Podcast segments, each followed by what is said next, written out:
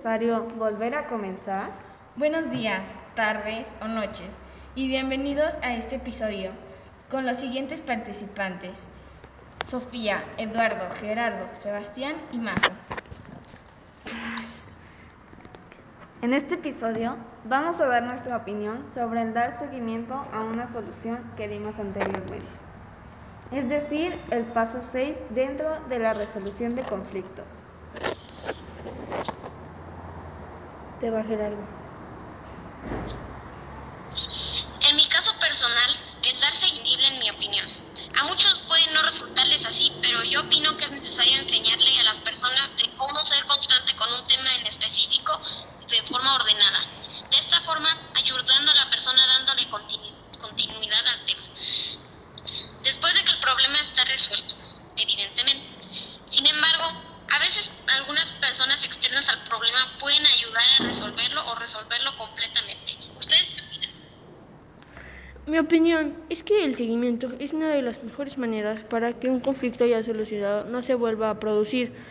Un ejemplo es como cuando ya que te curaste de alguna enfermedad mental, pero tú piensas que por eso ya no debes ir al psicólogo.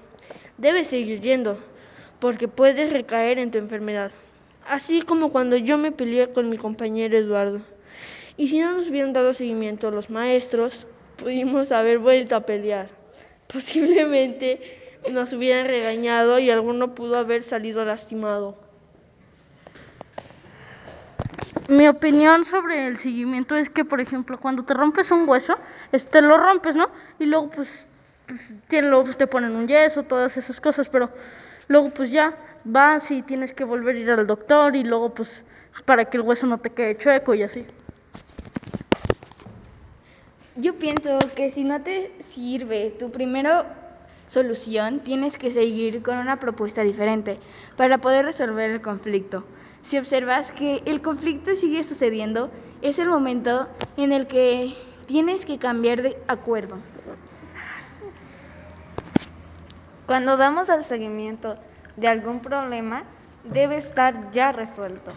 Entonces, cuando damos continuación, no es el dar otra solución, es el observar cómo va el conflicto. Si sigue estable y si no lo está, es necesario volver a, empezar. Estas son algunas de las preguntas que nos ayudarán a saber cómo dar seguimiento a algún conflicto. ¿Cómo saber que una solución es la adecuada? Observando y teniendo una solución. Porque debes tener buenos argumentos o puedes consultar y así, pues, si ya no te peleas, pues como por decir así, cuando Sebastián y yo nos peleamos, nos regañaron y todo, firmamos un papelito y eso ya. Mi respuesta es que no es una solución adecuada o sí es una solución adecuada cuando no pasa a mayores.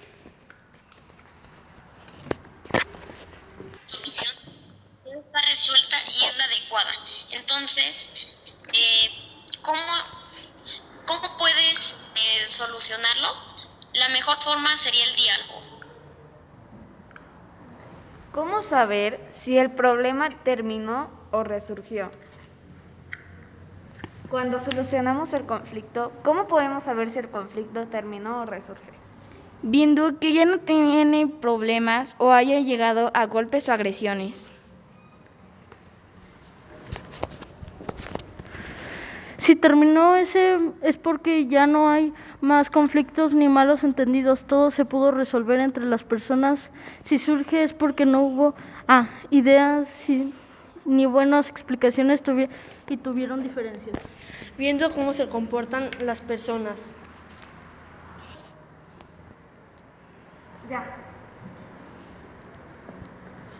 de tensión entre las personas. Está un ambiente seguro y inseguro y tenso entre el ambiente de estas dos personas del problema y más. En conclusión, no todos llegamos a un mismo punto de vista. Cada quien se expresó y dio su opinión a su manera. La idea de este episodio surge para dar a conocer acerca del seguimiento después de la resolución de conflictos.